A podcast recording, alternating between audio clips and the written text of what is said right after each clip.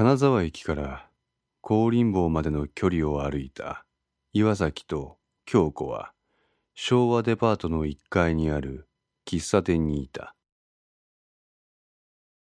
どう？おいしい。本当においしいものを口にすると人は自然と笑顔になる。京子と向かい合って座る岩崎もそうだった。相馬天音も驚嘆したこの喫茶店のプリンを口に運ぶと、岩崎の顔はほころんだ。京子は振り向いて自分の背後のガラス越しに外の様子を見た。日は暮れ始めており、家路に着く車の渋滞が始まっていた。今日はありがとうね。京子が言った。え？う、うん。こっちこそ、ありがとう。でも、本当に良くなったよ。そう？気づかんかった？駅の方からここまで来る間にすれ違う男ら結構な割合で香織ちゃんガン見しとったよ。そう？全然気づかなかった。本当に鈍感やわ。京子は頭を抱えた。本当に自分じゃないみたい。京子の背後のガラスに映り込む自分の姿を見つめて岩崎はつぶやいたカバンの中から京子は携帯電話を取り出したそしてそれをテーブルの上に置き画像を表示させた。これがビフォア。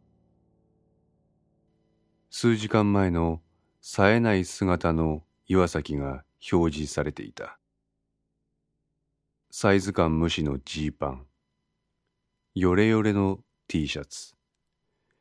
伸ばしっぱなしでもっさりとしたヘアスタイル。元来の美貌が全体像をさらにアンバランスにしていた。でこれがアフター。森に見せてもらったミュールと同じようなシルエットのものを履きジーパンはスキニートップスには長袖の白シャツにマゼンタ色のカーディガン。どれも岩崎のスタイルにぴったりの絶妙なサイズ感である。シャツのボタンを外して袖をカーディガンごと軽く腕まくりすることでこなれた感じも出ている。やぼったかったヘアスタイルは頭頂部で団子型にまとめることですっきりとし、ノーメイクでもはっきりとしたパーツを持つ彼女の美貌を際立てていた。今着とるのはどれもシンプルな服ばっかやけど、素がいいから何でも映えるんやわ。せっかくの容姿が埋没してしまう見てくれであった彼女は別人となっていた。みんなかおりちゃんみたいに綺麗になりたいんやけどね。もともとの顔の作りとかスタイルとかはさすがにどうにもできんしね。私もかおりちゃんが羨ましいわ。そんなことない。え？そんなことないよ、京子ちゃん。この時の岩崎は謙遜ではなく、京子に対する否定であった。私は逆に京子ちゃんが羨ましい。何が？だって京子ちゃんは私にないもの持ってるもん。え？な、何それ？誰にでもうまく接することができて、おしゃれだし、そして可愛い。それは言い過ぎ。それはないよ。あなたは私にはないものをたくさん持っている。そう。私には到底できっこないことを平気でやってのける。誰とも口を聞くのを拒んでいた私の心も開いてくれた。心を開いたのは香織ちゃんやよ。私じゃないわ。それにきっかけは私じゃなくて長谷部じゃない岩崎は顔をあからめた。と、とにかく、あなたには私にはない魅力や能力を持ってるの。それに京子ちゃんには相馬くんって立派な彼氏もいるし。京子は少し曇った表情を見せた。違うの。え？私と天音ってそういう関係じゃないの？え？そ、そ、そうなの？どう見てもそういう感じだったけど。京子はうなずいた。ごめん。いいの。そう見えるよね、普通。うん。あいつ、煮え切らないんだ。こっちはいつでもどうぞって感じで甘音と接してるつもりなんだけどね。はっきりしないの。へえ。長谷部くらいわかりやすく接してきてくれればいいんだけどね。京子はそう言うと岩崎を見た。彼女はまたも頬をあからめてうつむいてしまった。かおりちゃん、長谷部のこと好きなんでしょ？え？さっきも言ったけど、あいつパッと見はチャラいけど、いいやつだよ。違うよ。そんなんじゃないよ。何言ってんの？それぐらいわかるって。そうでもないと、今まで学校の誰でも口聞かんかったかおりちゃんが、今ここでこんな状態で私と一緒にいるってことはないって。岩崎は黙ってしまった。あの人って、どんな人なの？え？長谷部？岩崎はうなずいた。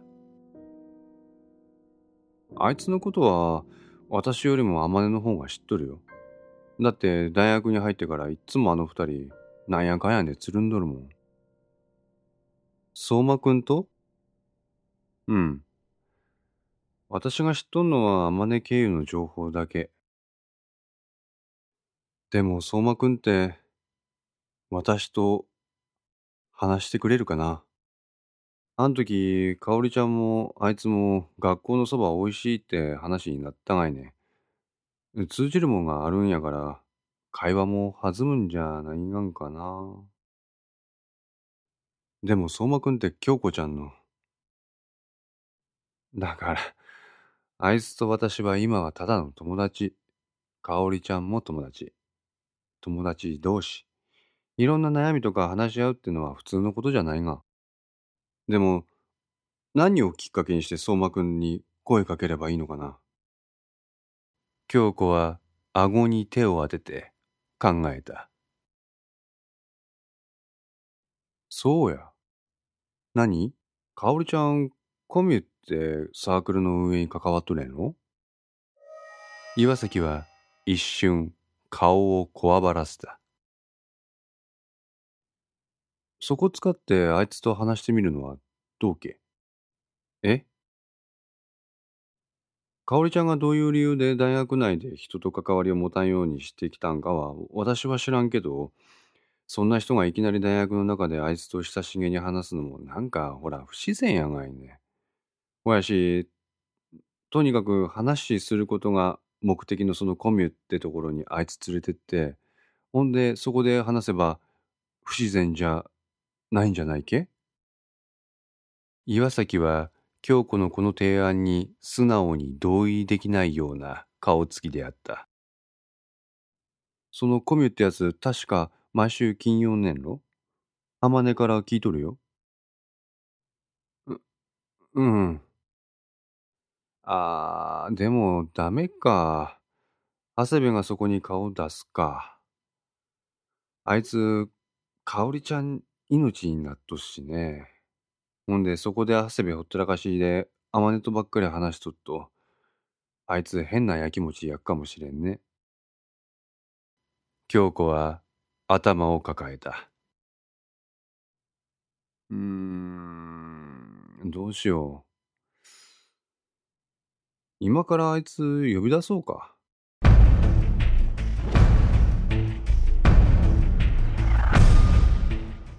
え？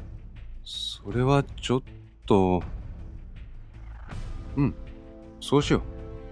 京子は携帯電話を操作し始めた。えー、悪いよ。いいねいいね。あまねこのすぐ近くでバイトしとるし、すぐ合流できるわいね。それに、こんな綺麗になった香織ちゃん、私以外の人間にも見せたいがいね。メッセージを送った京子はニヤニヤしながら岩崎を見つめた。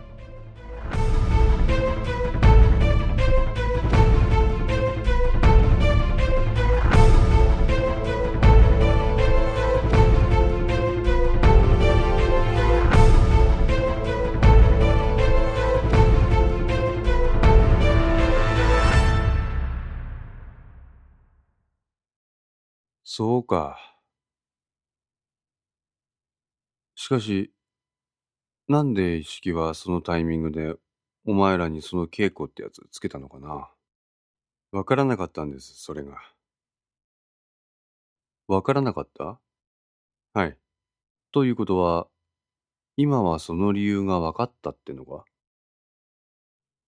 ええ。でも、こればっかりは黒田さんには言えません。北陸新聞テレビの1階ロビーには、来客者をここで接待するための喫茶店がある。なぜここに喫茶店があるかといえば、応接室のような気の利いた部屋が、ここの建物には基本的にないためだ。報道も制作も技術も営業も総務もどこの部署もそのフロアに行けばその仕事をするためだけの機能しか有していない。外部からの人間が訪れるということは想定外なのである。営業時間を過ぎたこの喫茶店の中のソファーに腰をかけている黒田は、向かい側の相馬をじっと見つめた。いいよ。これ以上は聞かない。ありがとうございます。ああ、そうだ。最後に一つだけお前に聞いていいか？はい。野宿山事件は今も続いてるのか？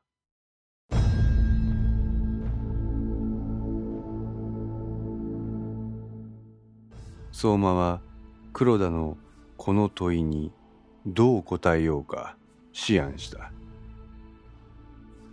その時である。相馬の携帯に通知が入った。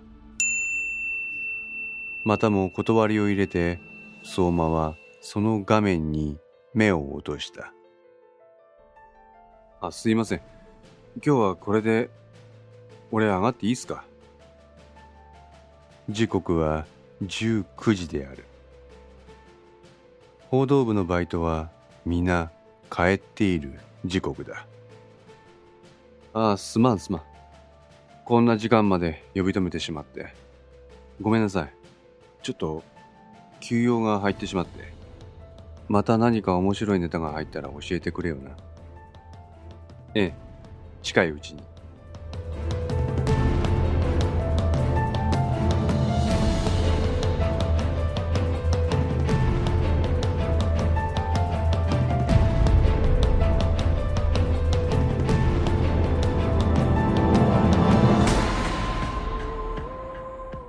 5の線2いかがでしたでしょうか？このお話は毎週月曜0時に1話ずつ更新できるよう鋭意作成中です。ご意見やご感想などがありましたらウェブサイトのコメント欄かお問い合わせお便りコーナーからお寄せください。皆様の声は私にとって非常に励みになりますのでぜひともよろしくお願いいたします。お寄せいただいた声には地質ですが何かしらの返信をさせていただきます。特にお問い合わせお便りのところからお寄せいただいた感想などはポッドキャストの中でも紹介させていただきます。また iTunes Music Store の中のレビューも頂戴できれば嬉しいです。それでは皆さんまた来週お会いしましょう。ごきげんよう。